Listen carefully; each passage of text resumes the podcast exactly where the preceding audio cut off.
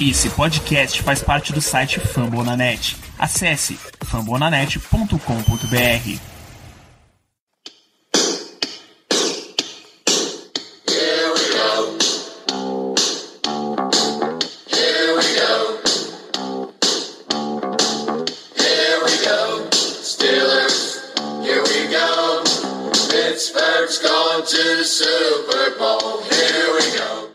pessoal, estamos começando mais um Black Yellow Brasil Podcast, episódio dessa vez é o 119 desse seu podcast, falando sobre Pittsburgh Steelers para todo o Brasil, diretamente de famonanet.com.br, diretamente do iTunes, Spotify, Google Podcasts, do lugar onde você quiser ouvir, que pode ser, pode ser inclusive a sua toalha terrível, que eu sei que você já está agitando mesmo sendo pré-temporada. Tô de olho em você. Sou Danilo Batista, seu host mais uma semana, e vamos falar de Steelers Football novamente, pela primeira vez em 2019. Já temos bola voando no Heinz Field especificamente para fazer esse programa comigo. Tem a presença do nosso querido chefe Ricardo Rezende. Boa noite, Ricardo. Olá pessoal, boa noite. Um- Uma satisfação estar aqui mais uma semana para falar sobre Steelers. Gostaria muito de que o jogo por si só já fosse um assunto para podermos compartilhar hoje, mas infelizmente tivemos a notícia, né, Danilo, do Daryl Drake no último domingo que veio a falecer o nosso treinador dos wide receivers de maneira bastante repentina nas instalações do St. Vincent College. Pois é, veio a falecer nosso treinador de wide receivers, Daryl Drake, nesse último domingo. Ah, chocou to- basicamente todo mundo do futebol americano, especialmente quem tem ligações com o Pittsburgh Steelers e com o Arizona Cardinals, são as duas franquias onde ele teve mais presença. Todos os wide receivers que tiveram alguma conexão com ele mandaram mensagens, mensagens de luto, basicamente, pela internet. Inclusive aí jogadores, é, Darius Hayward Bay, os jogadores do Cardinals, como Larry Fitzgerald, todos esses caras realmente tiveram grande conexão. É um dos gran... Foi um dos grandes treinadores de wide receivers da NFL nos tempos recentes. E é realmente uma, uma grande lástima o falecimento dessa figura. E o que mais choca, Danilo, é que no jogo sexta-feira ele estava normal na sideline, apareceu na TV, sorrindo. Enfim, o Bruce Arians, que trabalhou com ele no Arizona Cardinals, disse que conversou com ele antes do jogo, os dois estavam rindo. Enfim, eram grandes amigos e deixa a gente tudo chocado e sem palavras, como o Art Rooney disse na nota divulgada ontem pela manhã é, um choque para a família, um cara extremamente religioso, ele tinha uma fé muito grande. Antes de ser um grande técnico, todo mundo falava que ele era o grande homem. Ele, to ele realmente tocava em cada jogador que ele comandava. E o, o, o como você falou nas redes sociais, compartilhou uma passagem dele junto com o Daryl Drake e os demais wide receivers dentro da sala de treinamento. Num, eles estavam passando vídeos, essas coisas, e o Daryl Drake apontava para cada jogador, falando palavras da Bíblia. Enfim, era um cara que tinha uma fé muito forte e como os jogadores dos Steelers, eu não lembro se foi o James Washington, se foi o Deontay Johnson comentou, disse que o Drake sempre falava que tudo acontecia por algum motivo, tudo acontecia por alguma razão. Então, os jogadores dos Steelers hoje estão procurando conforto através disso, através dessa, dessa filosofia que o Drake tinha que passava para eles e agora vão ter que seguir sem o seu treinador de wide receivers. Era a, era a décima, décima sexta temporada de Daryl Drake na NFL, duas em, a segunda dele em Pittsburgh e as outras 14 com o Arizona Cardinals. Ele, Na verdade, foi com foi com o Chicago Bears. com o Chicago Bears e o Arizona Cardinals, na verdade, ele teve como Isso. treinador dos dois. É, no Arizona Cardinals, junto com o Bruce Arians, que também já foi coach aqui no Steelers. Se você me permitir, Danilo, eu, eu fiz uma thread no Twitter contando um pouco da carreira do Daryl Drake. Por favor. Nem eu tinha noção da quantidade de de jogadores e como ele se desenvolveu até chegar a esse patamar, onde com certeza era um dos grandes, grandes técnicos de skill position na NFL. Então, se você permitir, Danilo, é bem breve essas informações só para fazer uma, uma singela biografia do Derrick Drake ele merece o reconhecimento. Por favor, Ricardo, pode fazer. Tenho certeza que o, que o ouvinte também está curioso para saber. O Derrick Drake, ele nasceu no Kentucky e começou a carreira como técnico assistente na Universidade de Western Kentucky, que na época era da, da segunda divisão do college football. Foi onde ele estudou e foi onde ele também foi atleta. E ele passou nove anos passando por cargos de técnico de wide receivers, técnico de secundária e técnico de QBs. Logo chamou atenção e foi para SEC, pulou de uma segunda divisão direto para SEC, onde foi treinar na Universidade de Georgia e foi wide receiver, técnico dos wide receivers e desenvolveu ninguém mais do que o Heinz Ward, que recentemente entrou no Hall da Fama do Steelers, um dos jogadores que tem mais de mil recepções na história da NFL, lendário wide receiver do Steelers e provável futuro Hall da Fama da NFL também. Então, o Ward foi foi desenvolvido, teve como mentor o Darrell Drake entre os anos de 1992 e 1996. Em 96 foi justamente o ano em que o Darrell Drake saiu para assumir em 1997 o cargo de coordenador ofensivo na Universidade de Baylor. Seguiu chamando atenção e foi contratado pelo prestigiadíssimo programa de Texas Longhorns. E lá foi onde ele teve o seu maior desenvolvimento na carreira, onde ele podia dividir o tempo entre a família e o trabalho. Até então, ele era sempre dedicado ao trabalho e não pôde ficar perto do, do crescimento das três filhas que ele tinha. Então, o Mac Brown, famoso técnico na Universidade do Texas por muitos e muitos anos, é, foi quem despertou isso no Daryl Drake, falando que ele ele deveria viajar para recrutar jogadores na região onde a filha dele estava jogando pelo basquete. E foi que ele começou a perceber realmente que estava ocupando muito tempo com o trabalho e precisava desse tempo com a família. Foi o Mike Brown que é, acendeu essa luz nele. E entre os jogadores que ele desenvolveu na Universidade do Texas, teve o Ryan Williams, famoso wide receivers que brilhou no Dallas Cowboys. E sob o seu comando na Universidade do Texas, foram três wide receivers com mais de mil jardas em uma única temporada.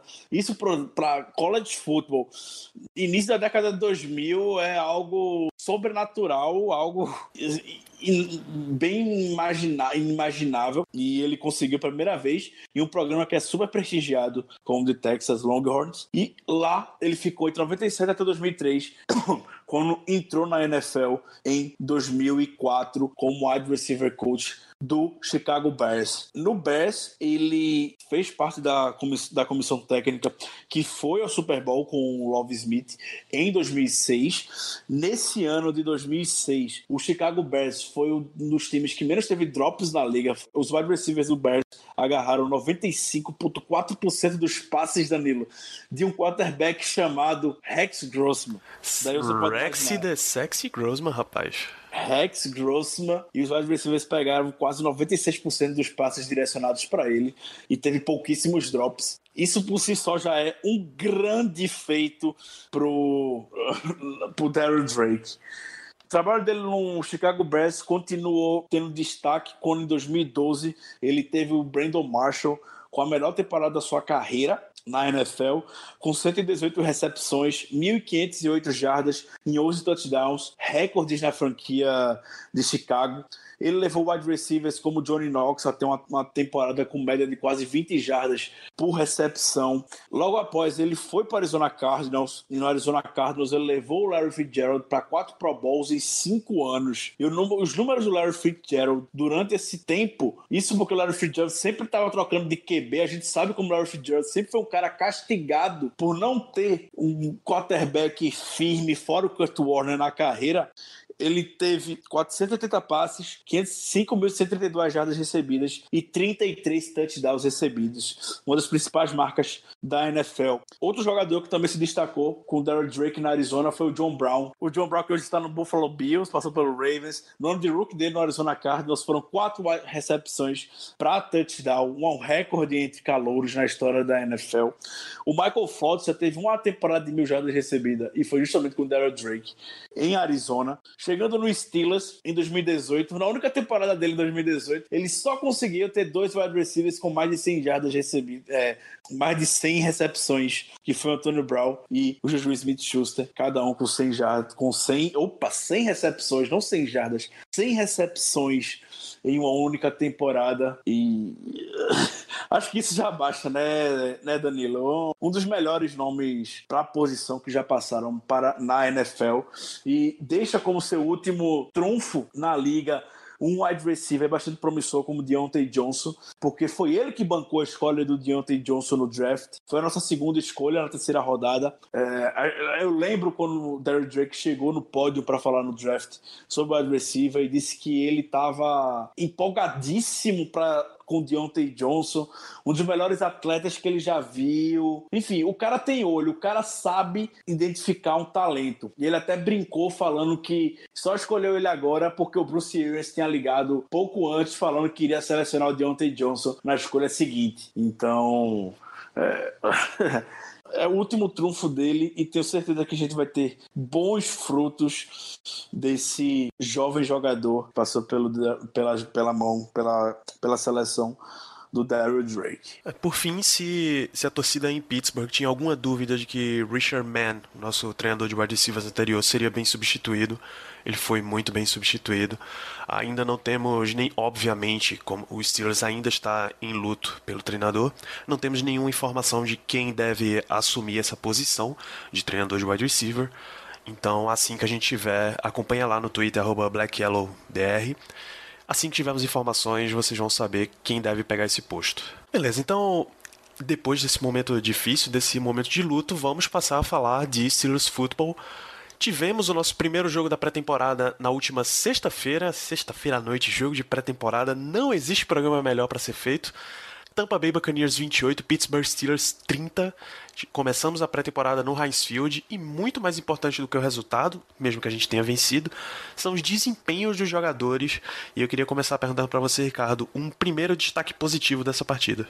Eu creio que não possa ser um nome diferente senão o, o Devin Bush. Não é, pode. É, é, é, uma, era uma ansiedade pra gente poder ver esse homem logo em campo. Esse homem, esse menino de 21 anos, só vê logo ele em campo com a camisa do Steelers. E ele é tudo o que a gente imaginava. O cara, em, um tempo, fez de tudo que você pode imaginar. Foram 10 tackles, impediu uma conversão de quarta descida, fazendo tackle em cima da linha de gol. Ele fez um pancake em cima do Donovan Smith. O Donovan Smith não é um third stringer que aparece pela vida aí pra gente enfrentar. Ele é um ele titular do Tampa Bay Buccaneers. E o Devin Bush passou pela frente dele e não tomou nem conhecimento. Então, não pode ser diferente do destaque dele. O Brian Baldinger, que é, é, ele, eu gosto muito das análises que ele faz, principalmente pela empolgação que ele transmite no, na sua, nos vídeos que ele bota no Twitter, vídeos curtos de um minuto, um minuto e meio. Ele comentou do Devin Bush e a voz dele tava encantada. O, o, o o Devin Bush estava em todo o campo, a velocidade lateral do Devin Bush é inacreditável. Tem jogada que o Devin Bush some da câmera, o do pro lado direito, o James Wilson faz o, o screen pro lado esquerdo, o Devin Bush some e quando menos espera, o Devin Bush aparece, se correndo pelo lado esquerdo e consegue fazer o tackle. Isso é o que a gente precisava na defesa desde a saída do Ryan Chazier. A gente precisava de um cara como esse. E como é bom a gente ter achado esse jogador. Achado não, né? A gente ter corrido atrás dele, porque ele não foi. Apesar do valor ter sido uma barganha para mim na época do draft, a gente teve que pular 10 posições para pegar ele. Já, já inclusive passamos a pergunta do 20 Felipão. Já é autorizado empolgar com Devin Bush? Meu amigo, empolgar já tá autorizado desde, o- desde o dia que ele foi anunciado. Você não acha Com justo? toda certeza, com toda certeza. Porque assim, pra, Toda. É, o movimento que o Steelers fez, pra vir o jogador que grande parte da, da torcida esperava, pra a credencial, pra o que ele mostrou no primeiro jogo, dificilmente poderia ser melhor, cara. Ele realmente veio pra dar exatamente o que a gente precisava e foi o que ele fez nessa primeira partida. Eu vou falar o último jogador que eu me empolguei tanto vendo a estreia na NFL. Um rookie do Steelers, Ryan Shazier. É, Primeiro, eu, até, eu, eu até postei no Twitter as comparações dos dois. A, a estreia do Ryan Shazier foi no jogo contra o Bills. O Ryan Shazier teve nove tackles, uma interceptação e um pass deflection. Ele cortou um passe. O Devin Booster teve 10 tackles, sendo que 7 foram solo, 7 foram dele. Ele foi o principal responsável pela infiltração na linha para poder fazer o turnover on downs na quarta descida e teve um pass deflection. Enfim, foi anulado por falta, mas ele fez a jogada. O que importa é isso. Não conta na estatística, mas ele estava lá e fez a jogada, impediu a recepção. Isso que a gente. É isso que a gente precisava, Danilo. Tô muito, muito feliz com esse jogador. Muito bem. Um, já falando em termos de calouros, Devin Bush jogou e teve esse jogaço. Deontay Johnson não jogou com uma pequena lesão na virilha. Justin Lane não teve um grande desempenho. Ele Pior em tava- campo. eu, tentei amenizar, mas, mas a verdade é essa mesmo. Ele deu. a- Sabe que, lembra aqueles lances que a gente tanto xingava Artie Burns? Que ele dava um quilômetro pro recebedor e ele não conseguia alcançar? Era se confiando na, na velocidade dele de alcançar o recebedor e ele não alcançava? Foi isso que Justin Lane mostrou em boa parte do jogo. Vai ter que trabalhar Foram- muito ainda. Foram, foram nove passes em direção a ele, oito recepções, 80 jardas e um touchdown. E um tackle perdido ainda, em cima do Chris Godwin, no touchdown do Buccaneers. Pois é, ficou. Foi, desastro, foi desastroso. É, mas é, é aquilo. Ainda bem que ele tá errando agora. Isso. A Perfeito. glória que ele tá fazendo isso agora. Porque na temporada regular, um lance desse quebra a confiança do jogador. Tá vendo o Ari Burns até hoje tentando recuperar ele e não consegue. Então. é- Quando, é quando você que- faz é, na, quando você faz na semana 14 disputando vaga pra playoff contra adversário direto é mais difícil, né? Com certeza. Uh, Ben Snell também entrou em campo. Não vi, não vi grandes coisas de Ben Snell, mas também não, não teve tanto espaço assim pra jogar. Linha- O- Ele já pegou uma linha ofensiva, mas unidade 2 e unidade 3. O melhor lance do Ben Snell onde a gente pode é, falar desde que foi ver o número dele, foram 13 corridas para 26 jardas. Realmente não dá, não dá, né? Não, não foi números bons em termos de corrida, mas como você bem falou, Danilo, jogando com a, segunda linha, terceira linha reserva, não tem como a gente dar oportunidade pro menino dessa maneira também. Mas o que me chamou muita, muita atenção foram dois lances dele. O primeiro foi um bloqueio espetacular que ele fez. E é isso que Mike Tony quer ver na preseason. Mike. Tony quer ver onde é que Benisnel vai estar posicionado via uma blitz. E ele foi muito bem, muito excepcional no bloqueio. Mike Tony, na sideline, nessa hora ele fica feliz. E Mike Tony fica ainda mais feliz quando vê que Benisnel fez tackle no special team. Aí que vai Mike Tony morre mesmo. Peraí, eu tenho, tenho até a quantidade de snaps. Onde é que está nosso querido Ben Snell? Foram 14 snaps de special teams, 50% das jogadas. E teve, uma, teve um lance também que ele saiu para receber muito bem o passe. Isso, saiu ele teve muito bem para receber o passe. Duas, duas recepções para recepções. 25 jardas. E saiu muito bem. Pois é, ou seja, foi bem de bloqueio, foi bem em tackle, com speci- tackle nos special teams, que é perfeito, foi bem recebendo passes, correndo, teve problemas justamente porque a linha não dava muitas condições. Então podemos dizer que foi uma boa estreia de Ben Snell.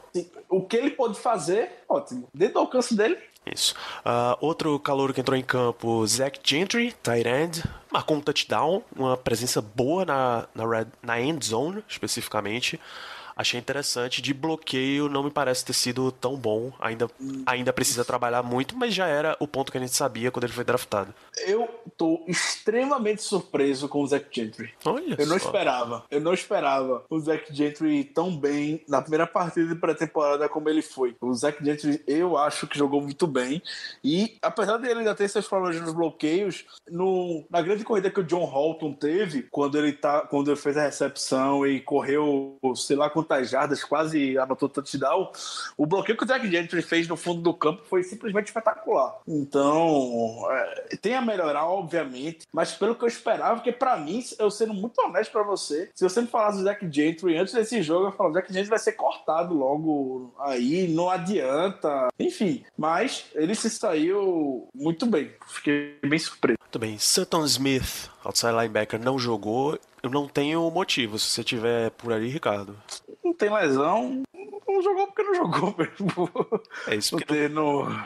É. O que é preocupante, porque um jogador draftado nem entrar em campo sem lesão aparente é esquisito. É, não tem um motivo específico de fato. Nada foi reportado, pelo menos, de ele não ter entrado em campo por lesão. É, Isaiah Bugs, eu lembro que ele recuperou um draft. Recuperou um draft, recuperou um fumble, é óbvio. É, e foi isso, basicamente. Recebeu muito double team, até pelo tamanho, e tava lá em campo. Eu amei o Isaiah Bugs também. Eu amei o Isaiah Bugs. Eu fiquei surpreso com o Isaiah Bugs também. O Isaiah Bugs ele forçou dois holds em três jogadas, pra você ter noção. Olha Que só. não, os caras os cara do Buccaneers não conseguiam segurar o asa no meio. Não conseguiam. Que considero como positivo. A partir do momento que o cara precisa ser segurado literalmente dessa maneira, então alguma coisa ele tava fazendo. Isso, e E- jogando contra jogadores que teoricamente são do seu nível, né? Sim, e o ball awareness dele pra recuperar o fumble foi algo muito bom, algo que, pelo amor de Deus, a gente, sofre, a gente sofre com isso. A gente sofre com, incrivelmente, é um fundamento que a gente sofre, recuperar fumble. Você pode ver nos últimos anos em jogos quando a gente o fumble, a bola quase não fica pra gente. A gente faz o mais difícil, agora o mais, o mais fácil que é pra pegar essa outra bola a gente não consegue. O Isaiah Bugs conseguiu. A que ponto chegamos, né, Danilo? Analisando o fumble recuperado na pré-temporada. É, te- calma que a gente ainda, vai mais fundo. É, Ulysses Gilbert, terceiro, inside linebacker, também jogou, apareceu bastante no segundo tempo, ah, fez algumas blitzes interessantes, saiu bem, correu bem atrás de wide receiver em rota screen, é uma, é uma coisa que a gente precisa de inside linebacker. A gente sabe que coordenador defensivo dos Steelers ama botar inside linebacker contra wide receiver número um dos adversários, então você precisa ter uns linebackers que saibam cobrir bem. O, o, o Gilbert foi espetacular. O Gilbert foi, segundo o Pro Football Focus, foi o segundo melhor jogador na, defesa. É, no segundo melhor jogador da defesa do Steelers na partida, só perdeu pro Tyler Matakevich. É, é, o Ulysses Gilbert, assim como o Devin Bush no início do jogo, no final, estava em todo lugar do campo. Ele teve três sacks, um sack e meio, um fumble forçado, quatro, quatro, quatro QB hits e um, uma interceptação. Isso em 46 snaps, o Ulysses Gilbert teve. E Foi espetacular. Sobrenatural, o Caio em casa deve estar feliz vendo isso. Os Caio assinou já tinha assinado contrato com a agência na hora do draft, né? Agora é que ele realmente tá encomendando o pôster já de Ulysses Gilbert pra colocar E- lá. e- e- isso era uma questão que vinha se discutindo de, nesses últimos meses, projetando o roster final, sem ter material de treinamento de campo. Se, se o Ulysses Gilbert ou o Santo Smith, um dos dois só iam ficar no roster final, que são jogadores com características físicas bastante semelhantes, enfim. E ah, o Ulysses Gilbert saiu anos-luz na frente. O, o Ulysses Gilbert já é quase um lock depois desse jogo que ele teve. Foi espetacular. Perfeito. E o último, do- o último dos nossos draftados, Dervin Gray, também jogou. Mas jogou ah, lá no final, jogou como right guard e até deu, uma, deu boas mostras de proteção para o nosso quarterback número 4, Devin Hodges. Não, não, tenho, não, tenho, não vi muito do Devin Gray, sendo bem honesto. Não, também- não sei se ele foi bem se ele foi mal. É, também precisaríamos assistir com bastante atenção esse termo do jogo. Um outro destaque positivo, pelo menos levantado pela mídia, está o nosso querido montanha de carne, Zack Banner. Tratou de.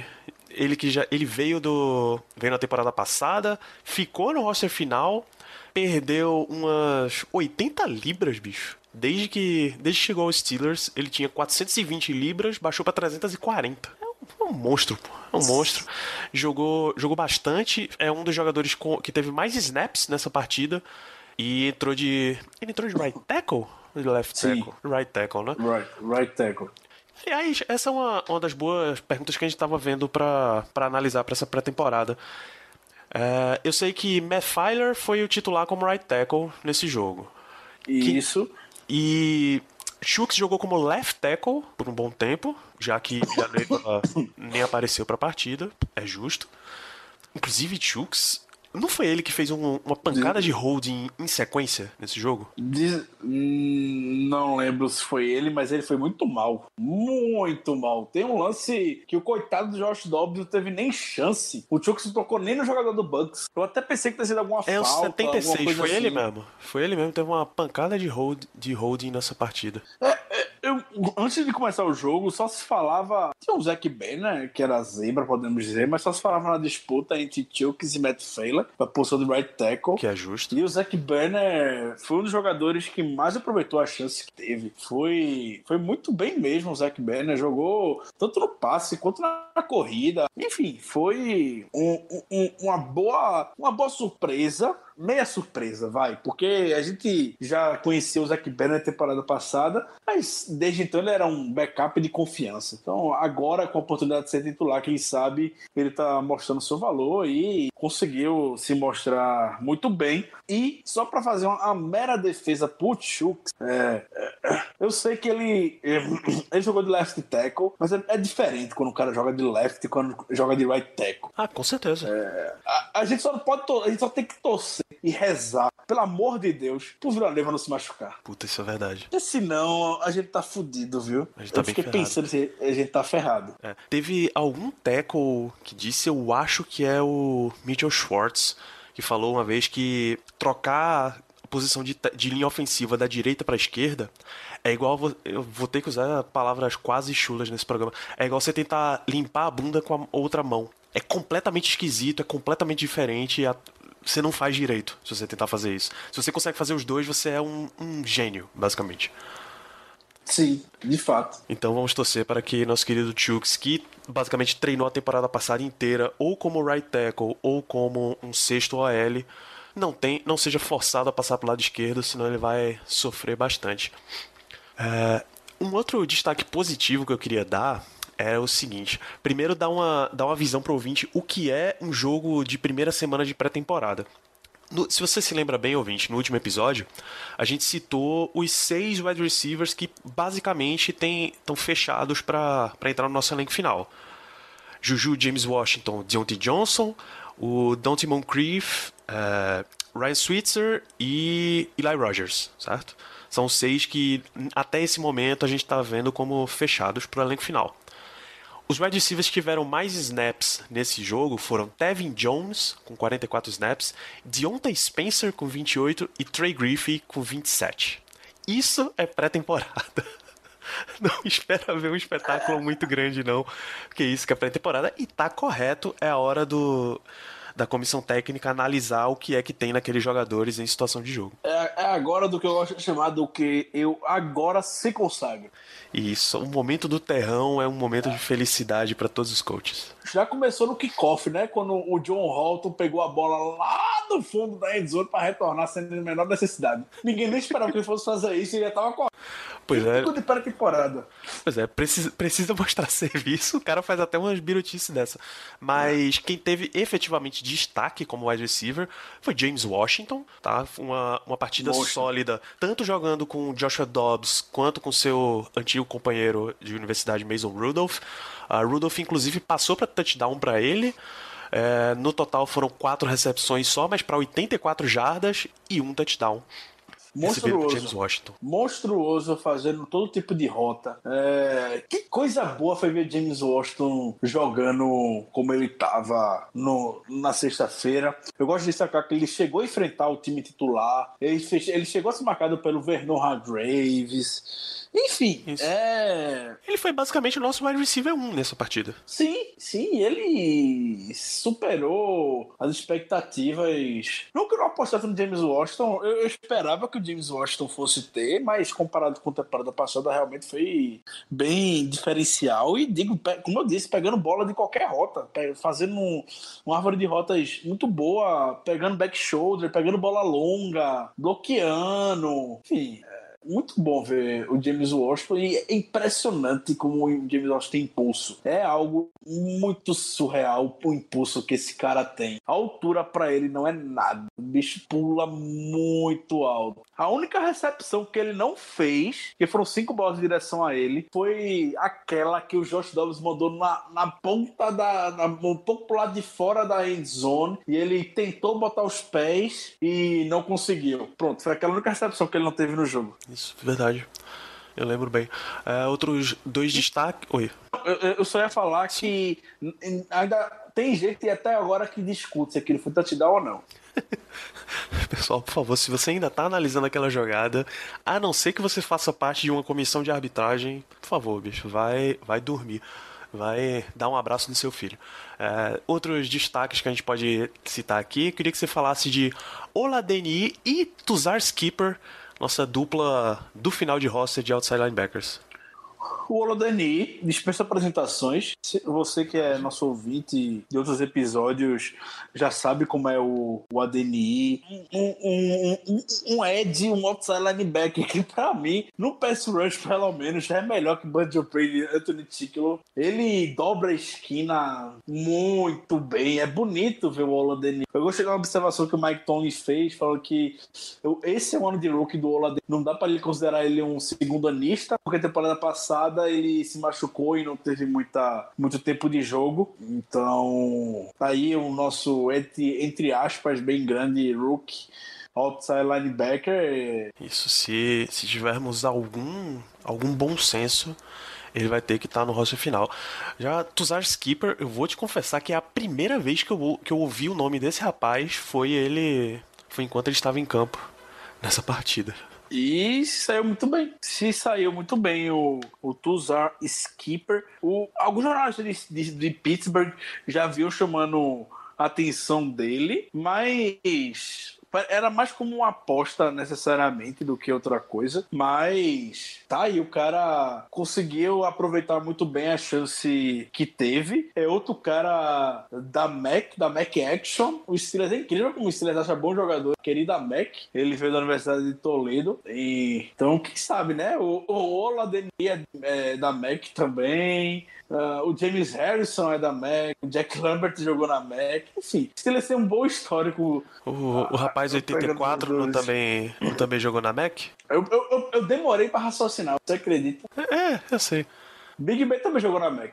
Olha, temos um, um nome muito melhor então.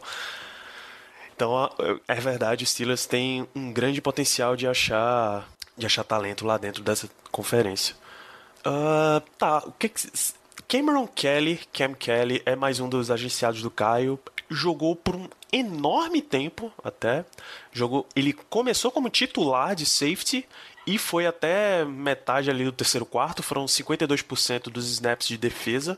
E parece que jogou, jogou até bem para um calor não draftado, né? É, o Cam Kelly veio da, da AAF, é, o Kankele já, ele, é, ele não chegou a, ele não chegou a entrar na NFL temporada passada. Ele veio da AAF. É, sendo bem honesto, hum, hum, como é que posso falar? Não, não chamou, não chamou meus olhares. É, não chamou atenção como estavam como estavam vendendo a imagem dele. Não... Mas talvez tenha sido porque eu criei uma expectativa muito grande. Isso geralmente acontece. Eu criei uma expectativa grande em cima dele, mas aproveitando que a gente chegou no Kankele na posição de safety, o Steelers precisa, precisa de um safety novo para ontem. Um backup para ontem não dá, não dá. O, o, o, todos, todos os backups, incluindo o seu Marcus Allen, não, infelizmente me dá que eu torço pelo sucesso do Marcus Allen. A gente precisa de um terceiro safety, precisa. Não dá, a gente, o Sean Davis machucado, uh, ainda não se provou, uma posição tão delicada para nossa defesa. Pois é, se é. com o Sean Davis saudável já estava complicada a posição,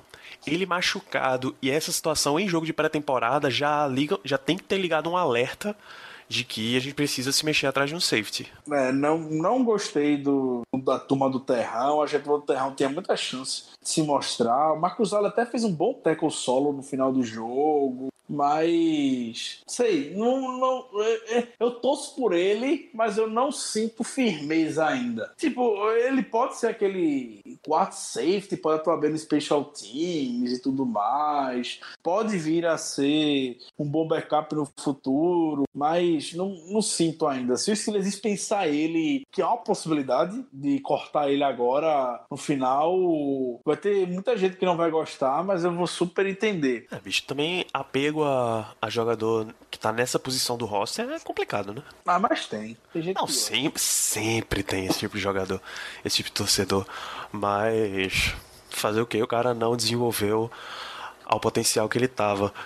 Na minha lista aqui de destaques, acho que o último nome que a gente tem é Fred Johnson, que é um, é um guard, também é calouro não draftado, esse ano pelo Steelers, e apareceu bem a ponto de já ter gente cotando que ele tá, no, tá tranquilo no roster final como um dos nove linhas ofensivas.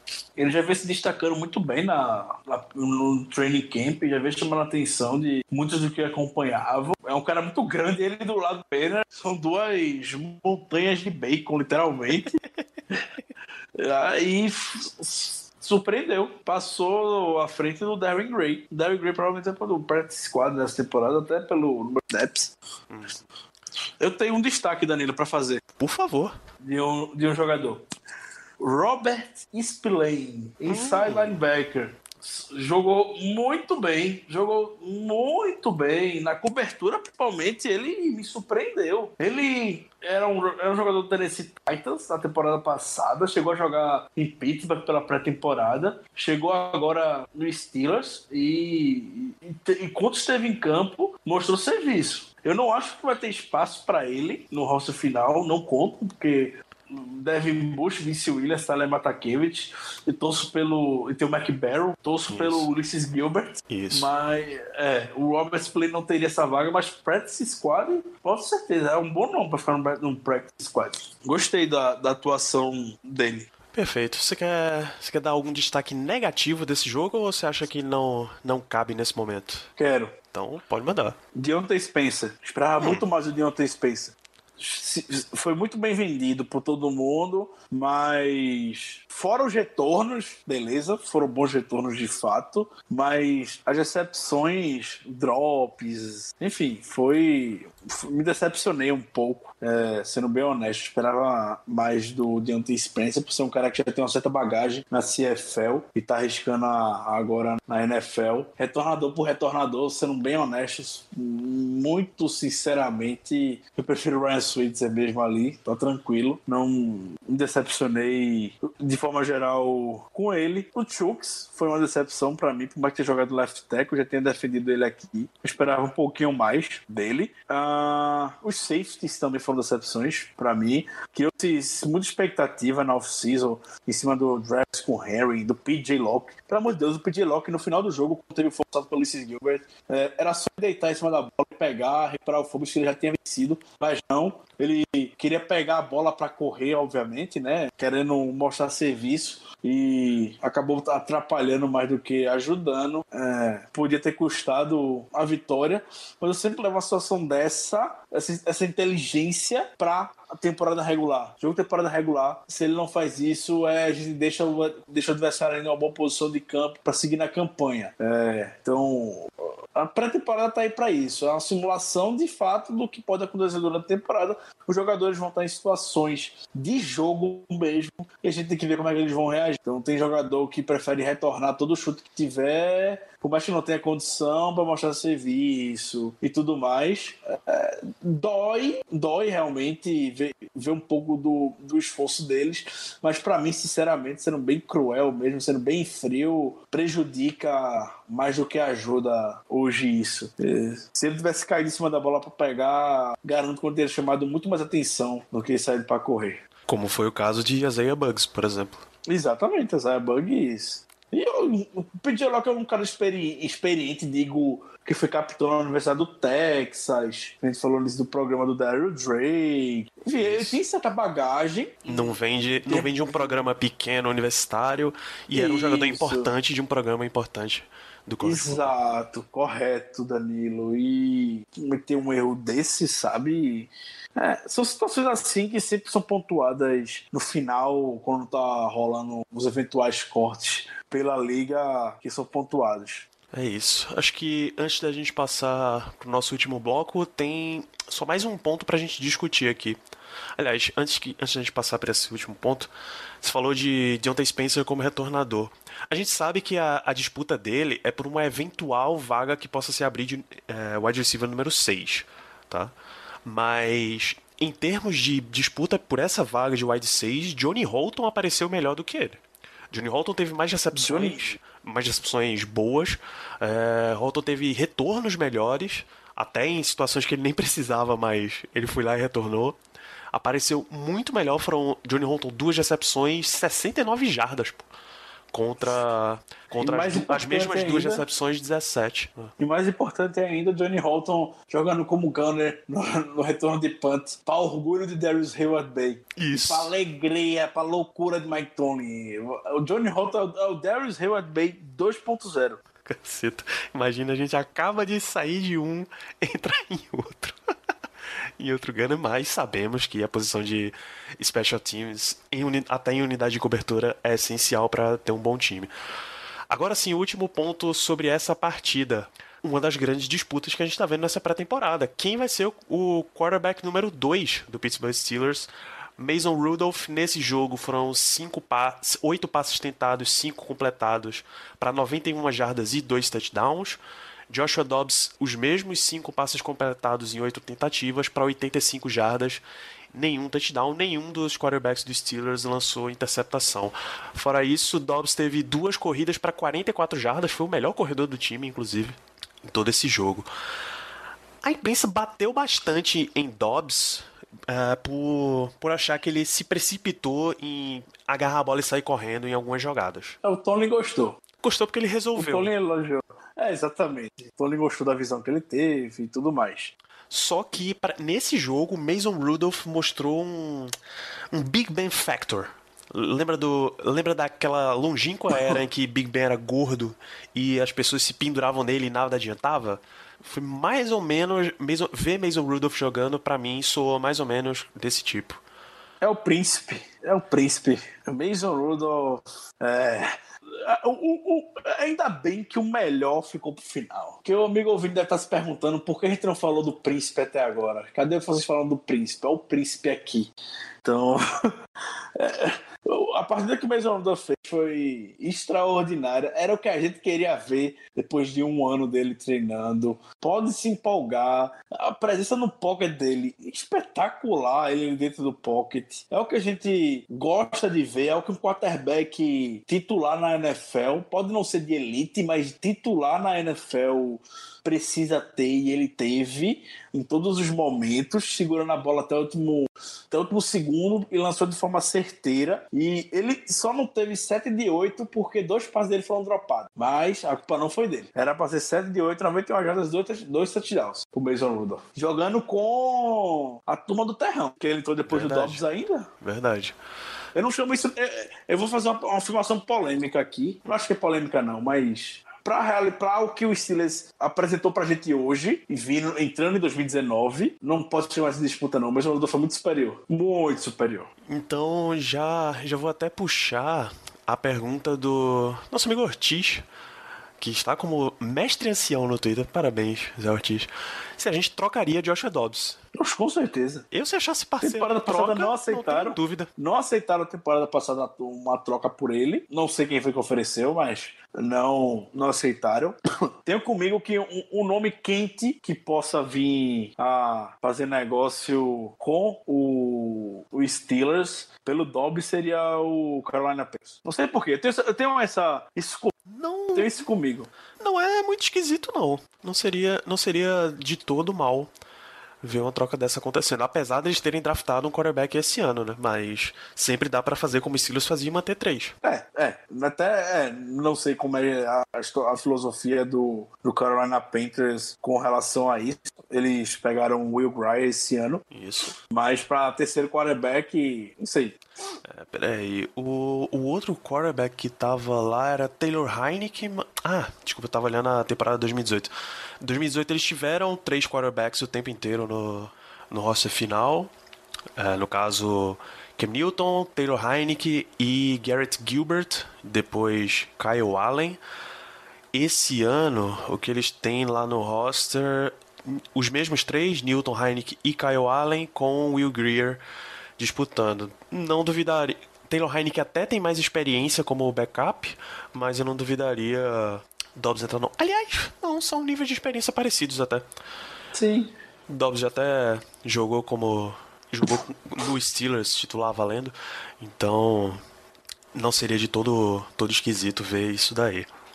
Muito bem, então, Ricardo, a gente falou bastante sobre, sobre essa partida da pré-temporada, muito mais do que o esperado pelas pessoas normais mundo afora. Então vamos para as perguntas da nossa audiência, voltando com esse bloco maravilhoso e sempre aguardado, agora que a gente está falando de Steelers Football. Vamos adiantar aqui. A gente já passou pela pergunta do Filipão se já é autorizado empolgar com Devin Bush. O João Vitor de Lima perguntou se Mason Rudolph já merece a vaga do Dobbs. Sim. E Devin Hodges vai ter vaga no 53. Dificilmente. Talvez ele só volte a jogar, inclusive, no jogo 4. Porque Big Ben deve ter alguns snaps e aí dá mais snaps para Dobbs, mais snaps para Rudolph. Sei não, hein? Sei não. É, o Rod jogou muito bem. Eu me surpreendi com o Rod. Eu vejo ele facilmente como third stringer roubando a vaga do Josh Dobbs. Eu vejo. Eu me surpreendi. Eu Rapaz. queria ver mais dele. Eu queria ver mais dele nas próximas partidas. Eu espero ver mais dele. O querido Eduardo Alex pergunta quem fica nos 53 na posição de wide receiver. Acho que a gente ainda mantém os nossos seis palpites. E qual a chance dos Steelers tentar alguma troca por um tight end? 83%. 83%, perfeito. Vale, como você disse também, ficar de olho por movimentações atrás de um, de um terceiro safety. Gustavo Torres, com o falecimento do coach Drake, o quanto podemos esperar do processo de maturação do novo corpo de wide receiver? Depende de quem assume, mas até aqui as expectativas são boas, porque são vieram sendo bem trabalhados até então. E a última pergunta era do Rafael, perguntando se é, Joshua Dobbs já era e qual a gente prefere, Dobbs ou Rudolph. A gente acabou de discutir esse tópico e demos uma boa resposta, inclusive. Muito bem, amigos ouvintes. Se vocês quis... continuem mandando suas perguntas para os próximos episódios, este podcast voltou para o ritmo semanal, tá? Então pode esperar que na semana que vem estaremos falando de mais um jogo de pré-temporada. Ricardo, para a gente encerrar o programa, como sempre, suas considerações finais. Toda vez que tem um, um- um incidente como esse do Daryl Drake, ainda mais pra gente, eu, você, Danilo, amigo ouvinte, que é muito envolvido com Steelers, tem um incidente como esse com Daryl Drake, a gente fica sempre muito mexido e como a vida é curta, né? Então, só lembre sempre de aproveitar os momentos que vocês têm. A gente nunca sabe o que é que vai, o que é que pode acontecer, o que é que vai acontecer. Então, aproveitem, aproveitem as pessoas que estão ao seu redor o máximo que puderem. Essa é a mensagem que eu quero deixar. todo o conforto para para a família de Daryl Drake e para todas as pessoas que estiveram envolvidas em algum momento com ele. Fica essa belíssima mensagem do Ricardo e os nossos recados de sempre. Continua acompanhando a gente em Twitter Instagram, arroba Black Yellow Brasil, arroba Black Yellow BR, e continue seguindo o podcast, avaliando e recomendando para que mais amigos torcedores venham a conhecer isso. Voltamos na semana que vem, o nosso próximo adversário, que eu obviamente já perdi completamente, Ricardo. Quem é o nosso próximo adversário de pré-temporada? Kansas City Chiefs. Nossa senhora, meu Deus. Mahomes tá jogando, Mahomes tá jogando, não tá? Tá, vai jogar. Ah, que, de- que delícia! Esse vai ser jogo, aquele jogo para as pessoas virem entenderem qual é o espírito de pré-temporada. Então, Kansas City Chiefs é o nosso adversário novamente no Heinz Field. Só dar uma buscadinha no horário deste belíssimo jogo. Aqui, Kansas City Chiefs em Pittsburgh Steelers no Heinz Field, sábado 17 de agosto, às 8h30 da noite, com transmissão da NFL Network. Inclusive, vale lembrar, a, a ESPN Brasil não vai transmitir esse jogo, mas você pode assinar o NFL Game Pass de graça, tá? Durante esse mês de pré-temporada, para ver todos os jogos da pré-temporada, para ver é, NFL Network, 24 horas está liberado, e você pode ver o jogo ao vivo ou gravado. Então não tem momento melhor do que, do que esse para pegar de graça. Você não precisa ficar buscando links alternativos, a não ser que você queira narrações alternativas. É, até aqui o Game Pass tem colocado sempre a narração do time da a transmissão do time da casa. Então, mais uma semana teremos transmissão do Pittsburgh Steelers. Então, sábado 17 de agosto, 8 e meia da noite, horário de Brasília, Chiefs contra Steelers, semana 2 da pré-temporada, e a gente volta na semana que vem falando dos desdobramentos desse jogo. Espero que com mais notícias positivas. Um grande abraço a todos vocês e até semana que vem. Yeah. Uh -huh.